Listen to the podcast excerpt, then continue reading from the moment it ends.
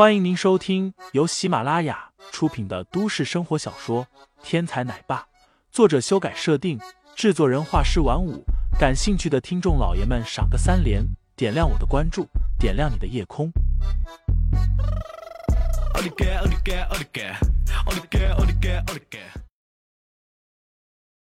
第二百零二章不开眼下。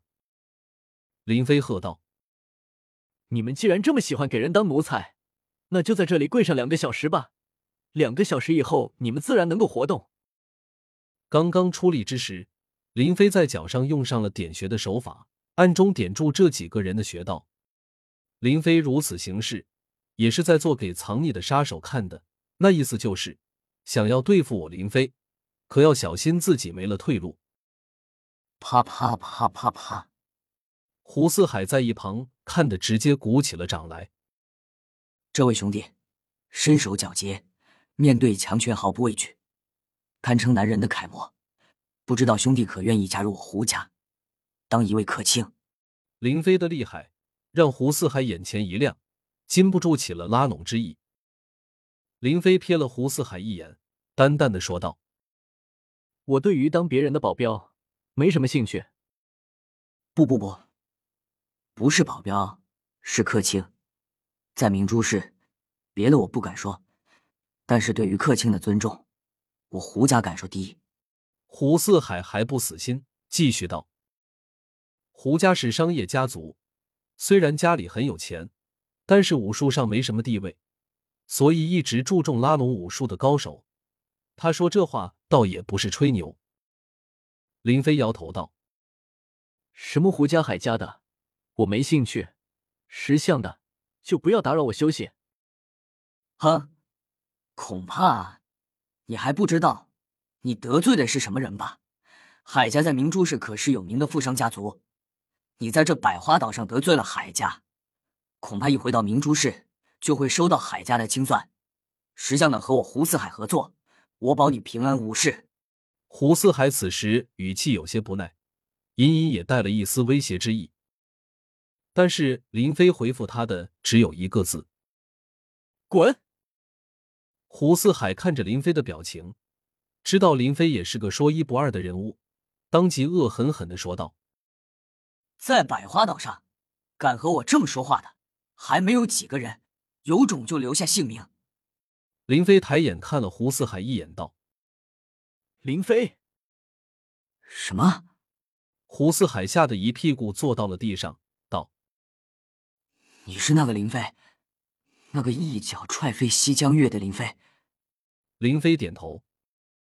如果明珠是没有第二个叫林飞的人踹飞那死老头，你说的就应该是我。这可是林飞啊！一脚踹飞西江月的存在，胡四海听完，瞬间有了一种在鬼门关前转了一圈的感觉，太他妈惊险了！自己惹谁不好，竟然去招惹这么一尊神。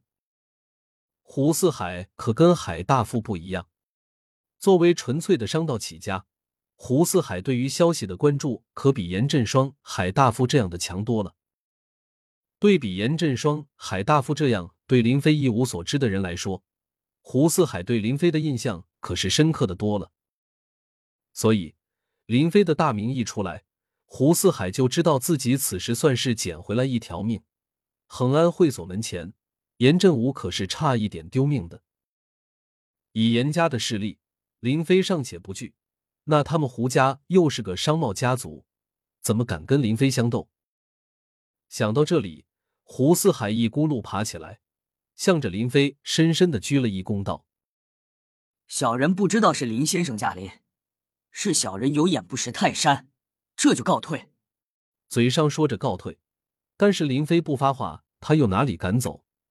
直到看见林飞轻轻摆了摆手，这才面向林飞，倒着后退，直到退出老远，才又鞠了一躬，然后转身离去。对于这种人，林飞并不在意，他早早的转过身。一手搂着白子梅，一手搂着陈月，道：“走吧，我们下海，我去给你们抓两只海蟹烤来吃。”白子梅担心道：“那个海大富会不会再来找麻烦？”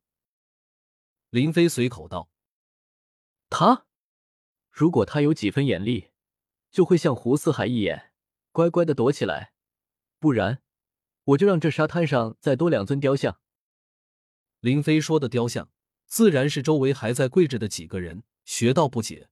他们除了能够会眨眼说话以外，真的和雕像没什么区别。这个时候的海水还有些冷，林飞带着两大美女做了做热身，然后便一头扎进了海水里面。过了很久，才从远处冒出头来，手里边还抓着两只螃蟹。白子梅和陈月被他带动，也纷纷跳入水中。不过这两人就没这么幸运了，转了好久都没有找到螃蟹。听众老爷们，本集已播讲完毕，欢迎订阅专辑，投喂月票支持我，我们下集再见。